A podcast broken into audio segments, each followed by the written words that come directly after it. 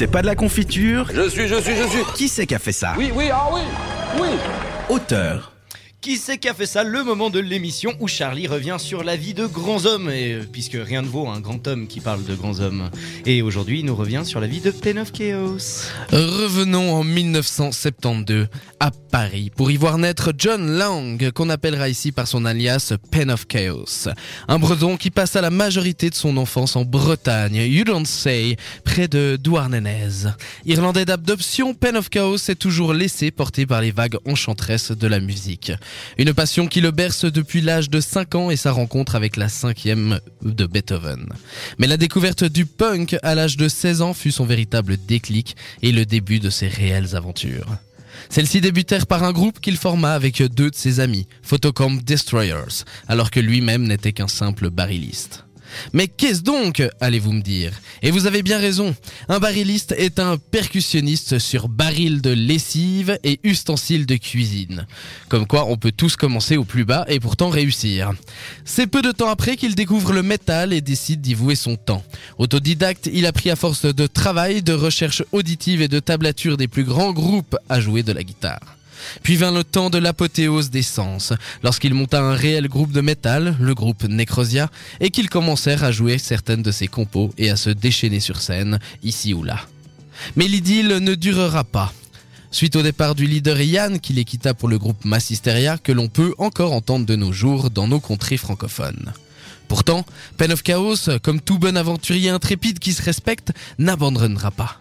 Influencé par son bassiste et ami Mac Aaron, il revient à ses origines bretonnes lorsqu'il décide de s'acheter une flûte irlandaise, une bombarde, une guitare folk.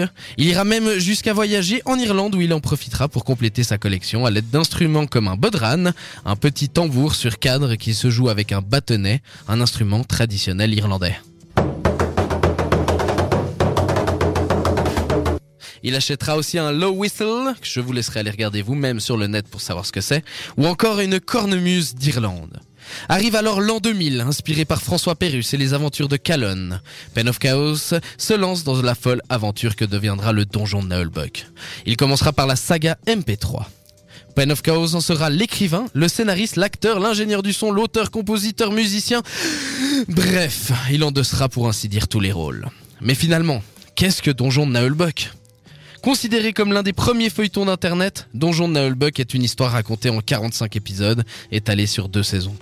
Elle raconte les aventures rocambolesques d'une compagnie d'aventuriers débutants, constituée d'un ranger, d'un nain, d'une elfe, d'un voleur, d'une magicienne, d'un ogre et d'un barbare. Baston Initialement parti dans un donjon, le donjon de Naulbuck, afin d'y voler une relique, une des douze statuettes de Gadolfera.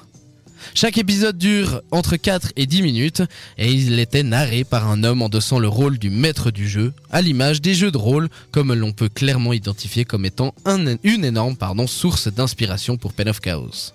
Plusieurs personnages typiques des jeux de rôle se lancent alors dans une quête pour retrouver une prophétique statuette, la douzième statuette de Gladolfera, dans un donjon également archétypique, le fameux donjon de Nalbuck. Le sujet sera traité alors pendant toute la première saison qui commence par la rencontre de tous les personnages principaux devant la porte de ce fameux donjon aux allures effrayantes. La deuxième saison raconte le voyage des aventuriers de Val Tordu à Boulgourville, à l'auberge du Poney qui tousse, où Gondran Théogal leur a donné rendez-vous. Ils apprennent alors qu'en remettant la statuette, ils ont précipité la fin du monde. Voici donc les prépices, les prépices, les prémices, les oui. les prémices de la longue aventure que sera le donjon de Nullbuck. Ah, c'est beau. Un peu, un peu de nostalgie en, en t'entendant vraiment. Oui. Tu, tu vois, c'est- Oui, c'est des vieux souvenirs qui reviennent. C'est vrai que ça a bercé quand même, euh, malgré les noms tordus, hein, le, le Val tordu d'ailleurs.